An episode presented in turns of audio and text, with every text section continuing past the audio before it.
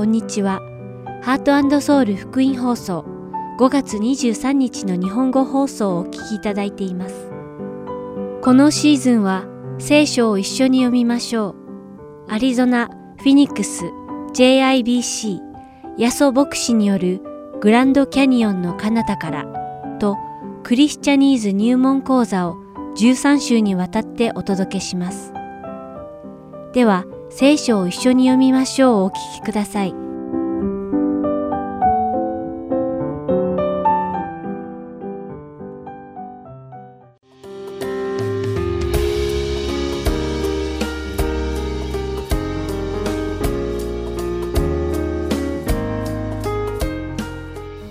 皆さんこんにちは。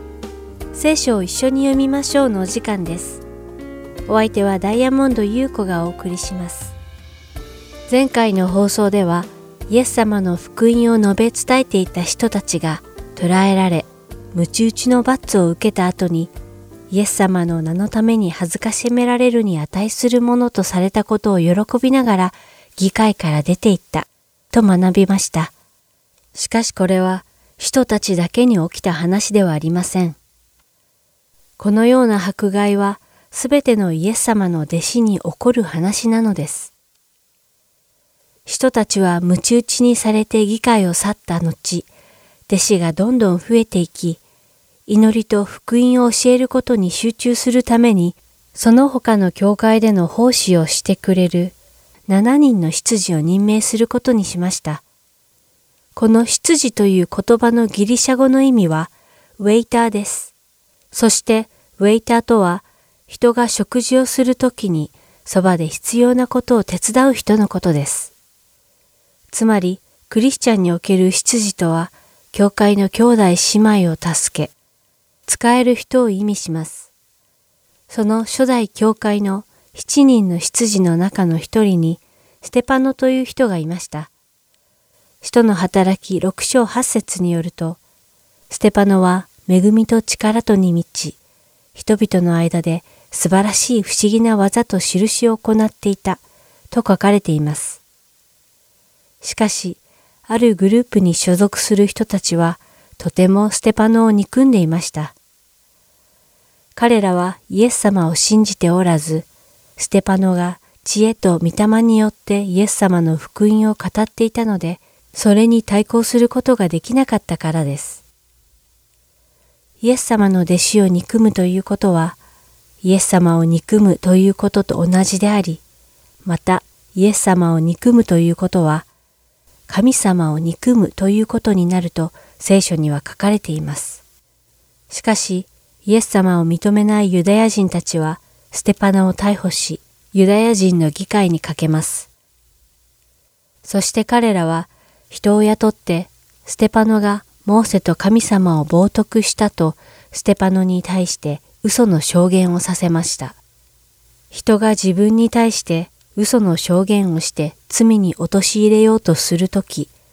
普通どのように反応するでしょうか？悔しさで涙が出たり、怒りで震えたり、中には嘘を否定しようと大声を張り上げたりするのではないでしょうか？ところが、ステパノは違いました。使徒の働き六章十五節によると、ステパノの顔はまるで見つかいの顔のようだったと書かれています。ステパノはそのような不当な嘘の証言にあっても心が一切乱されることがなかったのです。なぜなら、ステパノは神様の恵みの中にいたからです。私たちが神様の豊かな恵みの中にあるとき、どんなに他人が自分に対して嘘の証言を持って断求しようと、どんなに自分が不当な状況に置かれようと、私たちは平安を保つことができるのです。なぜなら、神様は真実をご存知であられ、また神様は私たちと共におられるからです。ヨハネの福音書14章27節を思い出してください。私はあなた方に平安を残します。私はあなた方に私の平安を与えます。私があなた方に与えるのは、世が与えるのとは違います。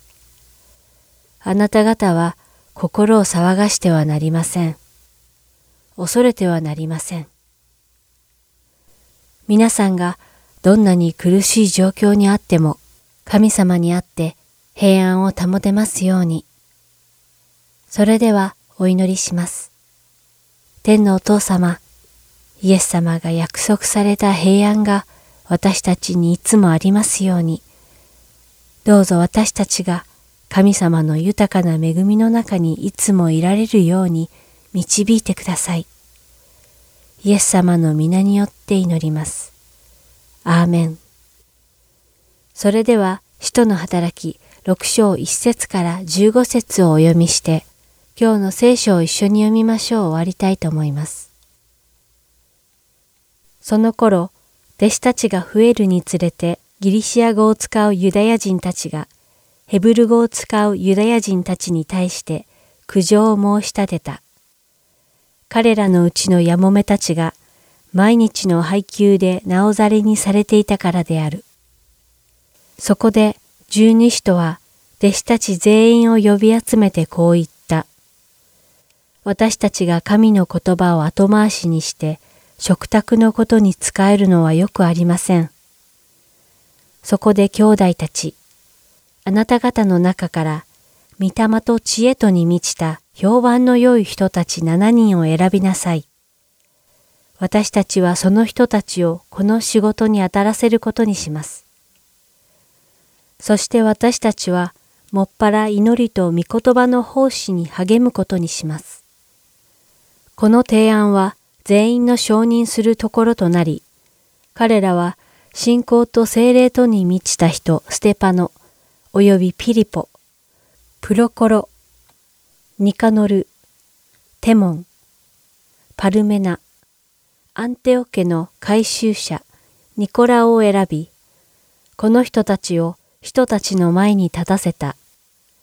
そして人たちは祈って手を彼らの上に置いた。こうして神の言葉はますます広まっていき、エルサレムで弟子の数が非常に増えていった。そして多くの祭司たちが次々に信仰に入った。さて、ステパノは恵みと力とに満ち、人々の間で素晴らしい不思議な技と印を行っていた。ところが、いわゆるリペルテンの街道に属する人々で、クレネ人、アレキサンドリア人、キリキアやアジアから来た人々などが立ち上がってステパノと議論した。しかし彼が知恵と御霊によって語っていたのでそれに対抗することができなかった。そこで彼らはある人々をそそのかし、私たちは彼がモーセと神とを汚す言葉を語るのを聞いたと言わせた。また民衆と長老たちと立法学者たちを先導し、彼を襲って捕らえ、議会に引っ張っていった。そして偽りの証人たちを立ててこう言わせた。この人はこの聖なるところと立法とに逆らう言葉を語るのをやめません。あのナザレ人イエスはこの聖なるところを壊し、モーセが私たちに伝えた慣例を変えてしまうと彼が言うのを私たちは聞きました。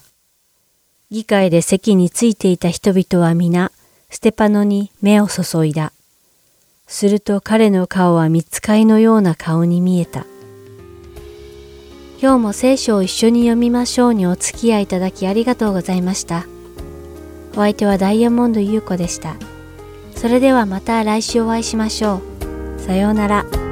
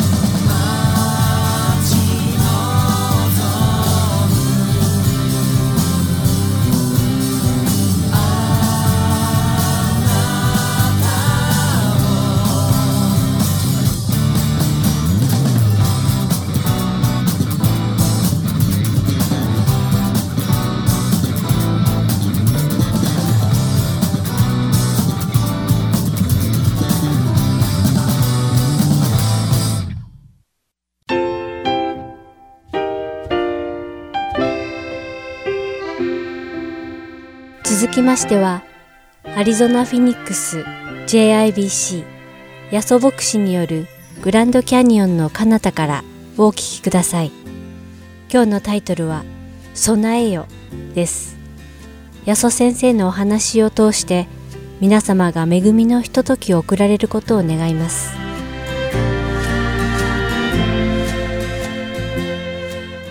今はですね、えー、周り見ますとですね、えー、コロナウイルスの話がね、たくさんあの出ておりますね。あの、コロナウイルスのおかげで予定が、あの、今日のね、今私の家内の息子の話が出てきましたけど、それだけじゃなくて、あの、皆さんの中でもコロナウイルスのおかげで予定が変わった方っていらっしゃいます？まあ、私たちもですね、まあ、予定が変わったというよりもですね、庭掃除をしようと思って、えー、マスクをですね、しようかなと思ったんですけど、家にマスクがなかったんですよ。マスク買いに行ったら、なんとですね、マスクないんですよ。誰かがですね、まあそういうふうにね、まあ皆さん準備してることもあってですね、まあマスクがなくなってしまったと思うんですけども、まあ備えをするということは大事でありますね。今日のお話はですね、第一コリントの12章の27節がですね、もちろんメインのバースになるんですけども、今日はですね、メインのお話は、えー、バプテスマのヨハネという人のお話であります。子供たちも今日はですね、ヨハネの話を聞きまして、私たち大人もヨハネの話をしたいと思っております。はい、ビデオをですね、お見したいと思うんですけども、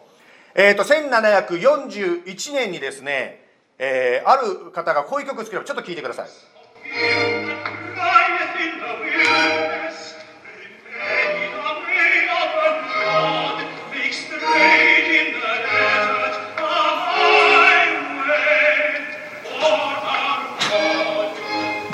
この歌、何の歌か知ってますか？イエスヘンデルのメサイアでございますね。まあ、メサイア、1741年に作られた歌でありますが、メサイアの中の一つの曲であります。まあ、その中に出てきましたように、イエス様が来られる前に、荒野に叫ぶ声があるよというふうにですね、歌っております。つまり、準備をする人が生まれるよというふうにですね、まあ、予言されたわけです。まあ、この1741年に作られたこの歌というのは、実はイザヤの予言からですね、それを言葉をですね、そのまま歌にしたわけですよね。イザヤはイエス様から700年前の人でありました。まあ、ヨハネという人がですね、バプテスマのヨハネという人がこう生まれるわけですけども、そのことを700年前に、まあ、イザヤが予言してるわけですね。まあ、ヨハネといってもですね、いろんなヨハネがおりますけども、ここでは、バプテスマのヨハネという人の誕生をですね、言っております。このバプテスマのヨハネに関して、ヨハネの福音書、別のヨハネですけど、ヨハネの福音書の1章22節にこう書いてあります。そこで彼らは言った。あなたは誰ですか？私たちを使わした人々に返事をしたいのですが、あなたは自分を何だと言われるんですか？彼、つまりヨハネは言った。私は預言者イザヤが言った通り、主の道をまっすぐにせよと荒野で叫んでいる者の声です。ヨハネはですね、ここでですね、自分の役目について話しております。今日はこのですね、ヨハネの人生から3つのことを学びたいと思いますが、最初のポイントはですね、ヨハネには役割があったということ。彼はですね、死の道をまっすぐにせよと荒野で叫んでいるものだというふうに自分の人生について、自分の役割について言いました。つまり、キリストを迎える人々の心を整えるのが私の役目ですとこう言いました。まあ、イエス様を受け入れる心っていうのがあるわけですね。また、イエス様の言葉を受け入れる心っていうのがあります。イエス様はですね、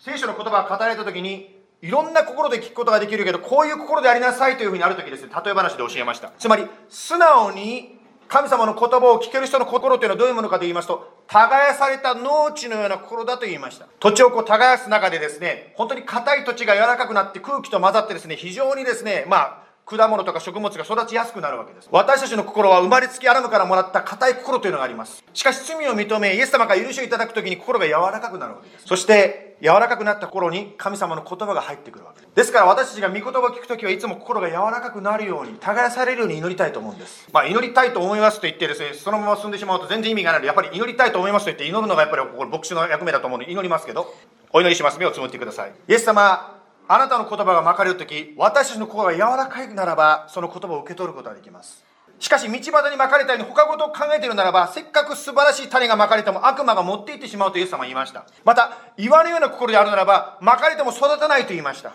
また、茨のような中にまかれた種であるならば、他のことをいろいろ考えてしまって、それが育つことができないとおっしゃいました。しかし私たちは良い土地のように、耕された心であなたの言葉を今日聞きます。今日この回収の顔を見ても、本当に今病気で来れない方もいらっしゃるんです。しかし病気だった方が元気になって今日ここに座ってらっしゃいます。また、今日はフラッグスタッフから松尾さんたちの顔も見えます。感謝です。本当に神様は私たちがこうして元気で来れるのも、先ほど家内が言った通り、私たち夫婦も病気をしておりましたけども、本当に来たくても来れない時、来たくても聞けない時があります。来れるのは主の恵みであります。ですから、今心を開き、耕された心であなたの言葉を聞きます。イエス様の名前にって祈ります。アメン。まあ、このようにヨハネというのはですね、バプテスマのヨハネというのは役割があったということですね。まあ、イエス様はこのバプテスマのヨハネについてこのように評価しました。ルカの福音書の7章の27節ですね。こう書いてます。この人こそ、つまりこれヨハネのことですけども、見よ私は使いをあなたの前に使わし、あなたの道をあなたの前に唱えさせようと書かれているその人です。あなた方に言いますが、女から生まれた者のの中で、ヨハネより優れた人は一人もいません。つまり、まあ、女から生まれたって言ってですね、とにかく人間の中で一番最高の人ですよということをイエス様は言いたかったわけです。まあ、これで終わってしまったらですね、ああ、ヨハネさんはそんなすごいことしたんですか、はい、これで帰りましょうになってしまうわけですが、しかしそれでイエス様は言葉は実はここで終わってないんですね。28節のその次にこう書いてあります。ヨハネよりも優れた人は一人もいません。しかしと入ってるんですね。しかし、神の国で一番小さなものでも彼より優れていますとイエス様は言いました。神の国、つまり、イエス様を信じて天国に行ける人の中ででありますね。あなたは天国に行く確信を持っていますか？イエス・キリストを信じる。私は本当に罪人でした。イエス様どうぞ許してください。イエス様信じますと信じるときに、あなたは天国に行く神の国の人になるのです。もしあなたがそういう人であるならば、その中で一番小さいと見られている、こんな人なんか大したことないなと思われる人であったとしても、ヨハネよりもすごいとイエス様言ってるんですね。つまりここで2番目のポイントが入ってきます。2番目のポイントは、私にも役割があるということです。ヨハネにも役割がありました。ヨハネはですね、本当にこれから来るキリストをですね、皆さんがお迎えしやすいように準備をするという役割がありました。同じように私たちにも役割があります。それが、今日のこのテキストですね、第一コリントの12章の27節これが今日のテキストになります。ちょっと読みますけども、あなた方はキリストの体であって、一人一人は各機関なのですと書いてあります。まあ、フェニックスでですね、今、まあ、日本語教会はもちろんここしかないですし、これからたくさん増えていくということをですね、主に期待しておりますけども、でも、英語の教会に行ってる日本語話す人たちっていうのは他にもいるわけです。まあ、その方たちがですね、一緒に集まって何か賞ではないかというですね、今そういう声が上がっております。そのうちの一つがですね、まあ、先ほど紹介しました行事予定になりましたが、3月14日の土曜日7時から、この教会で賛美と祈りの集会しますが、それに他の教会の日本語の人も参加しようではないかという、そういうことをですね、今声がかかっております。私はですね、その来るですね、他の教会の人たちに言っています。この教会に来ていただいてですね、ぜひ思いっきりイエス様賛美して出て一緒に祈ってくださった、本当に別にこの教会のメンバーでなくても、この教会に来てなくても構いません。私たちがしたいことは一緒に心を合わせて、イエス様を賛美したいので、ぜひ使ってくださいって言ったんですね。一緒に心を合わせて賛美するとき、祈るときに、神様が素晴らしいことをされます。この日本語を話す方の集まりの発起人となった宣教師の方がいらっしゃいます。その方がですね、まあ、日本に行っていろいろ経験して、あ、日本にはこれが必要だということを考えたそうです。日本に何が必要かというか、まあ、日本のキリスト信仰の特徴をですね、その方が気づいたそうです。日本のキリスト信仰というのは、どっちかというと、牧師先生に頼る気というのがすごく強いということに気づいたそうです。言い方を変えると、スペシャリスト、またエキスパートにこう頼る信仰というのが特に日本人の中では強いということに気づいたそうです。例えばですね、誰かがイエス様信じたいというですね、言ったとしましょう。イエス様信じたいの？あ、困った。先生、この人何とかしてくださいってこうなっちゃう。え、あなた病気なんですか？あ、困った困った。先生、この人のために祈ってください。先生、聖書がわかんないんですけど、え、私に聞かない。聖書は先生ですよ。先生、聖書わかんないってこの人言ってます。まあ、前にですね、まあ、キリスト教のグループの中で、まあ、正統的と言われているグループの中で2つですね、まあ、グループがあるという話をしましたね。まあ、片っぽが福音派、エヴァンジェリカル。もう一つが、まあ、ペンテコステ派というか、精霊派というかですね、そういう2つのグループがあるという話をしました。まあ、その中でですね、世界的に見ると、このペンテコステグループが非常にこう伸びているという話があります。まあ、その一つの理由というのは、やはりですね、このペンテコステのグループの良いところはですね、やっぱり神様と個人が直接つながる。つまり牧師先生経由でイエス様とつながるんじゃなくて、私とイエス様というその直接的なつながりが非常に強調されるからである。まあそういう意味ではですね、まあ私も福音派の方ですから、エヴァンジェリカルの方なんですけども、どっちかというとその先生が教えてくれなければわからないという、そういう聖書がわからない、先生が祈らないと祈れないみたいな、なんかそういう、ちょっとそういう側面がですね、これは日本のクリスチャンだけではなくて、世界的にできてしまったところがあるかもしれません。まあもちろんですね、先生の楽しいお話を聞くのはすごく嬉しいですし、もう毎週私もですね、好きな先生のメッセージをですね、ずっと聞いたりしてることもありました。しかしですね、だんだんその先生を介してから、だんだんだんだん自分で直接イエス様とお話しする、お交わりするという人にこう変わっていく必要、成長していく必要があるんではないでしょうか。つまり霊的におぎゃーと生まれてですね、イエス様信じた時は霊的な赤ちゃんですから、誰かに聖書を柔らかく噛んで食べやすくしてもらって食べる必要がある。つまり、先生に分かりやすく説明してもらう必要があります。しかし、霊的に成長していく時に今度は自分で食べれるようになってくる。ですから私たちはですね、まあ、ここにも書いてありますようにですね、英語の日曜学校のクラスもあれば、日本語の火曜日の聖書クラスとかですね、いろんなことを通して私たちは学んでいって、自分で食べれるようになっていきたいわけですね。またそのように、イエス様と直接お話ができる、イエス様のことを直接ですね、聖書を読めるようになるだけではなくて、今度は自分に持っているものを使って、イエス様に仕えていくこともできるようになる。例えばですね、教会で使えるというとですね、こうやってステージで歌うだけではありません。例えば教会に来てポロッと見たとですね、ゴミが落ちてるのを見たとしましょう。あれ？掃除当番誰ですか？これゴミが落ちてるよ。なんてこう思うこともできるでしょう。まあ誰でもなくてですね、落ちてる時に気づいた時に、実はもしかしたらイエス様が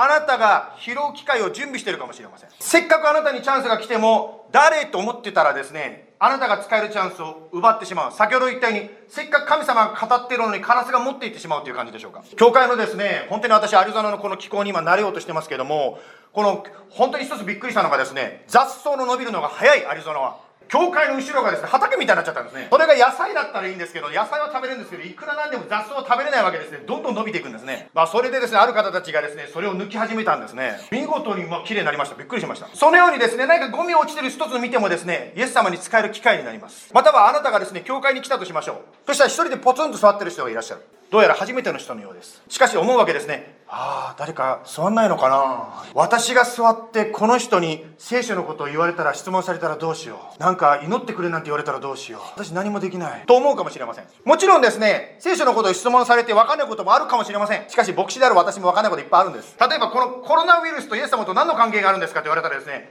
どうしてこんなにひどくなっちゃったんでしょうねと私も分かんないとこいっぱいあるんです。しかしできることがあります。イエス様信じてるならば誰でもできます。それは何かと言いますと、祈るということです。祈るときに、その人の問題について答えられないかもしれないけども、あ、私何て言ってるか分かんないけど、イエス様に祈りましょうと言って一緒に祈ることができます。先日ある方から嬉しいお話を聞きました。イエス様に何でも祈ることができます。その話なんですけど、ある方がですね、車を売りたいと思ったそうです。しかしですね、どうやって売ろうかなと思ったけど、とにかく祈ってみようと思ったんです。祈ったらですね、すぐに売れちゃったっていうんですね。周りのお友達がびっくりしたそうです。どうやって売ったの？しかしイエス様にお祈りするならば、本当に不思議な形でイエス様が働かれたわけです。バプテスマのヨハネの役割がありました。そして私たちにも役割があります。2番目のポイントは、私にも役割があるということです。3番目、最後のポイントいきたいと思うんですけど、私は今キリストに使えます。これが3番目のポイントです。このバプテスマのヨハネというのは実はですね、当時はかなり人気がありました。まあ、当時ですね、もし YouTube とかですね、Facebook とかあればですね、彼の動向がですね、もうしょっちゅういろんな人たちに囁かれるぐらい、非常にツイートされるぐらいですね、人気があったんです。というのは彼の格好からしてもですね、普通じゃない格好をしてました。もう彼の食事はですね、なんと虫を食べてたんですね。ですから非常にこう、変わってるというか、まあ、メディアのアテンションをですね、受けそうな、そんな感じの人であります。まあ、しかしです。そのヨハネの人気に陰りが出てきました。ヨハネの福音書の3章26節にこういう言葉があります。3章26節で、彼らはヨハネのところに来て言った。先生、見てください。ヨルダンの向こう岸であなたと一緒にいて、あなたが証言なさったあの方がバプテスマを授けております。そして皆、あの方の方に行きます。まあ、ヨハネさんは非常に人気があったんですけど、あの方と言われる存在、つまりイエス・キリストがそこのに生まれ出てくるわけですけどそのイエス・キリストの方に人々が行っちゃってますということ。今までたくさんの人がヨハネの方に来てたしヨハネの弟子たちもですねヨハネを応援してたんですけどもヨハネの弟子の方がちょっとですね心配し始めたんですね。ヨハネさんみんな向こうに行っちゃいますけどこれでいいんでしょうか？まあここで出てくる問題というのは妬みの問題が出てきます。まあ教会一つでもなく世界でもですねそういうことが出てくる可能性があります。というのは先ほど言ったようにこのこの地区のいろんなところに教会に行ってるですね、人たちが一緒に集まるですね、日本語のイベントの話がありましたが、その中で出てきたのがですね、他の教会の人をこう自分の教会に引き抜く人がつまりヘッドハンターが来るんじゃないかというそういう話が出てきたんです。やはりですねこう自分のグループが大きくなってほしいというのはやはりなんとなくそういう気持ちというのがあったりします。また他のところがうまくいってると妬んでしまうということもあります。これは2000年前イエス様の時代も今も変わらないかもしれません。あなたは他人の成功や祝福を素直に喜べるタイプでしょうか？あなたがうまくなくて苦しんでる時に他の人がうまくいってるのを見ると妬ましく思えませんか？イエス・キリストが来た時実は当時のリーダーたち政治家たちにイエス様は嫌われました。聖書ははっきり言っています。その嫌われた理由というのはすごく政治的な理由とかそういうアイデオロジーとかかっこいい理由ではなくて聖書ははっきり言っています。妬みから来てると書いてありました。妬みがきっかけで最終的にイエス・キリストが十字架につけられる方になってしまいました。言い方を変えるならば妬みは人を殺すことができる非常に恐ろしい力を持っているということです。つまりこの人間である私たちの心を蝕んでいるこの妬みという気持ちの背景には一体何があるんでしょうか？なぜこの他人がうまくいってるのを見て自分がうまくいってないとその嫌な気持ちになってしまうんですか？それは自分が愛されている自分が大事な存在というその自分の価値がなくなってしまうような少なくなってしまうような気持ちがあるのではないでしょうか？逆に言うとあなたがその人の立場つまりちやほやされている人の立場にあるならばあなたは妬みどころがとっても喜んでると思うんですね。しかし自分ではなくてあの人がそれを得てるからそれが妬ましくなってしまう。ですから周りからチヤホヤされて自分がうまくいってるならばやはり自分がそれに何ていうんですか自分の価値を置いてるというかうまくいってるからこそ私は大丈夫なんだうまくいってないからダメなんだというそういうものに自分が価値を置いてるということが現れてくるわけ。ではヨハネバプテスマのヨハネはこの妬みの問題に対してどのように対処したでしょうか。ヨハネの福音書の3章28節以降にですねこういう言葉が書いてありますがあなた方こそ私はキリストではなくその前に使わされたものであると私が言ったことの証人です。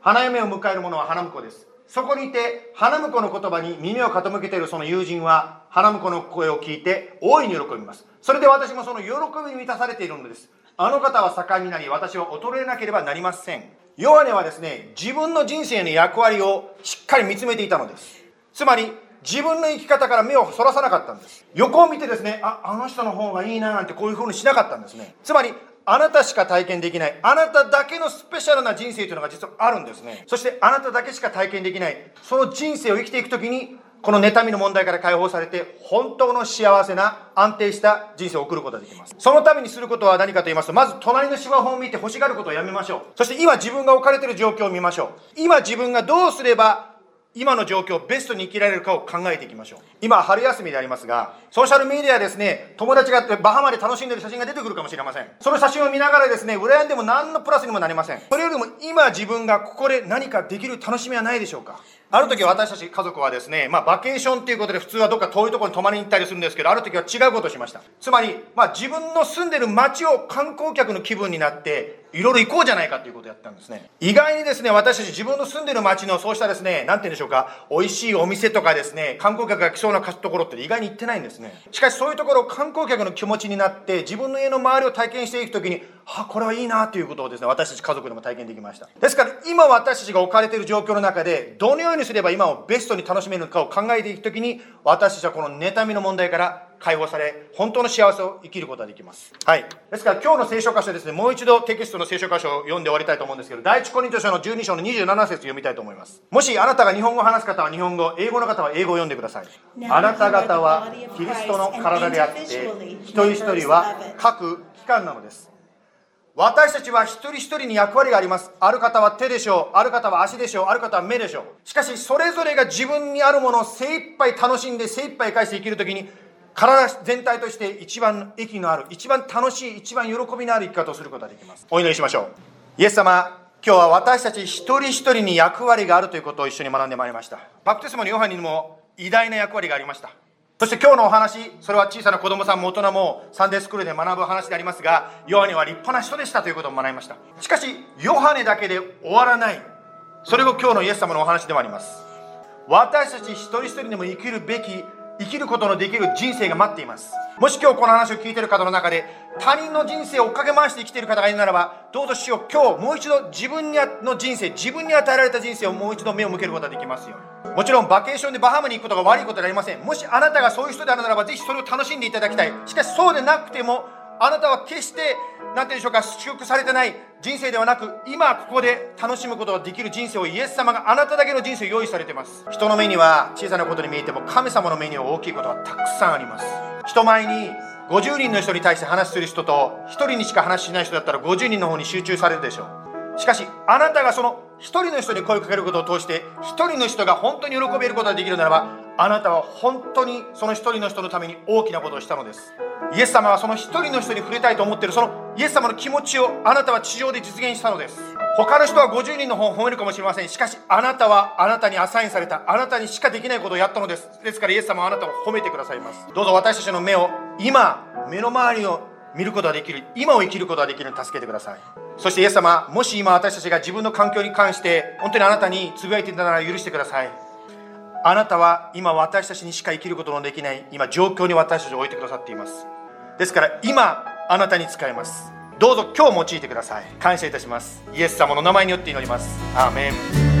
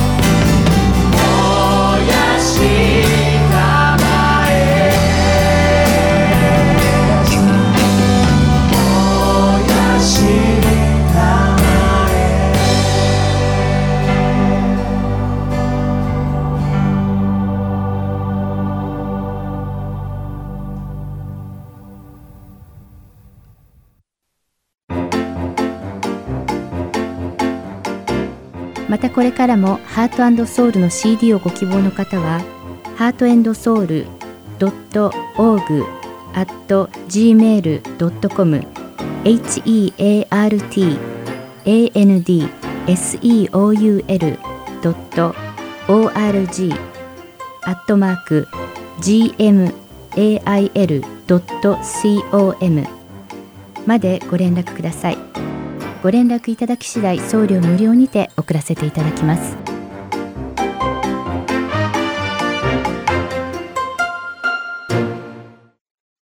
次はクリスチャニーズ入門講座をお聞きください。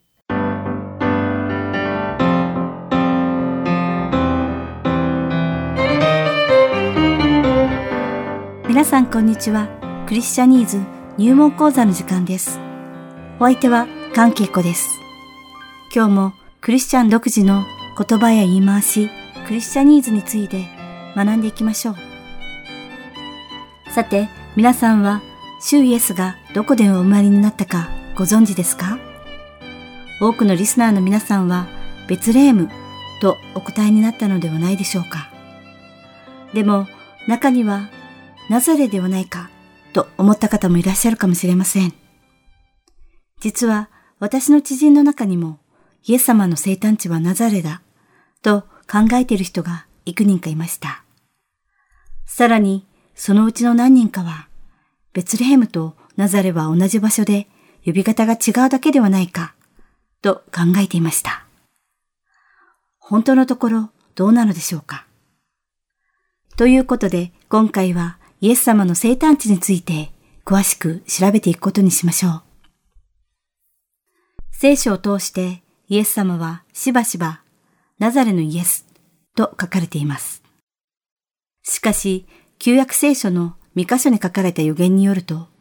メシアはベツレヘムの小さな町で生まれるとあります。この予言をしていたユダヤ人たちは、メシアはベツレヘムで生まれると信じていました。そのため、ユダヤ人の多くはイエス様がメシアだと信じることができませんでした。なぜなら彼らは主イエスがお生まれになった本当の場所について誤解していたからなのです。また、ピリポはイエス様に出会った後、ナタナエルに予言に書かれたその人に出会ったと話しました。その時、ナタナエルはどのようにピリポに答えたかご存知ですか？ヨハネの福音書の第一章46節によると、ナタナエルは、ナザレから何の良いものが出るだろう、と言ったのです。この言葉からもわかるように、ナタナエルもまた、イエス様がナザレ出身だと思っていたのです。さらに、誤解を招くような箇所が、ヨハネの福音書の第7章にあります。それは、イエス様が、誰でも乾いているなら、私のもとに来て、飲みなさい、とおっしゃった後に出てきます。では、ヨハネの福音書第7章の41節から42節を読んでみましょう。そこには、また、ある者は、この方はキリストだ、と言った。またある者は言った。まさか、キリストはガリラヤからは出ないだろう。キリストはダビデの子孫から、またダビデがいたベツレヘムの村から出ると聖書が言っているではないか。と書かれています。このようにイエス様がキリストであることを信じていなかった人々は、イエス様はベツレヘム出身でないと言っているのです。皆さんはいかがですか？イエス様はベツレヘムではなく、ナザレでお生まれになったのでしょうか？実はイエス様の母マリアと父ヨセフはガリラヤのとても小さなナザレという町にかつて住んでいました。しかも、イエス様はそこで育ったのです。しかし、父、ヨセフの本当の生まれ故郷はベツレヘムだったのです。ベツレヘムとナザレは距離的には約100マイルほど離れていました。ローマ帝国の皇帝がカエサル・アウグストだった時代に、彼は人々からさらに多くの税金を徴収するためにすべての人に住民登録を行えという勅令を出しました。ちょうどその時、精霊の道からによって身ごもっていたマリアは臨月に達していたのです。このくだりは、ルカの福音書の第2章の1節から7節に書かれています。読んでみましょう。その頃、全世界の住民登録をせよという勅令が皇帝アウグストから出た。これはクレニオがシリアの総督であった時の最初の住民登録であった。それで人々は皆登録のためにそれぞれ自分の町に向かっていった。ヨセフもガリラヤの町ナザレからユダヤのベツレームというダビデの町へ登っていった。彼はダビデの家系であり、血筋でもあったので、身重になっているイーナ付けの妻マリアも一緒に登録するためであった。ところが彼らがそこにいる間に、マリアは月が満ちて男の子の遺語を産んだ。それで布にくるんで貝羽桶に寝かせた。宿屋には彼らのいる場所がなかったからである。いかがですか？もうイエス様の生誕地の疑問がすべて解けたのではないかと思います。聖書は注意深く読まないと私たちは時折誤解をしてしまう可能性があるということですね。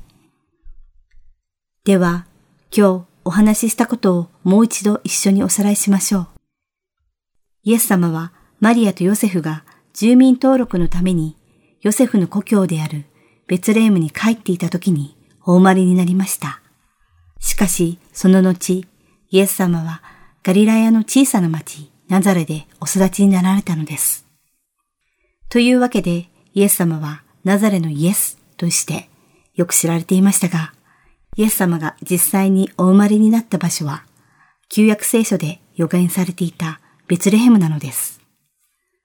ちなみに、このベツレヘムにはどういう意味があるかご存知ですか？それはパンの家です。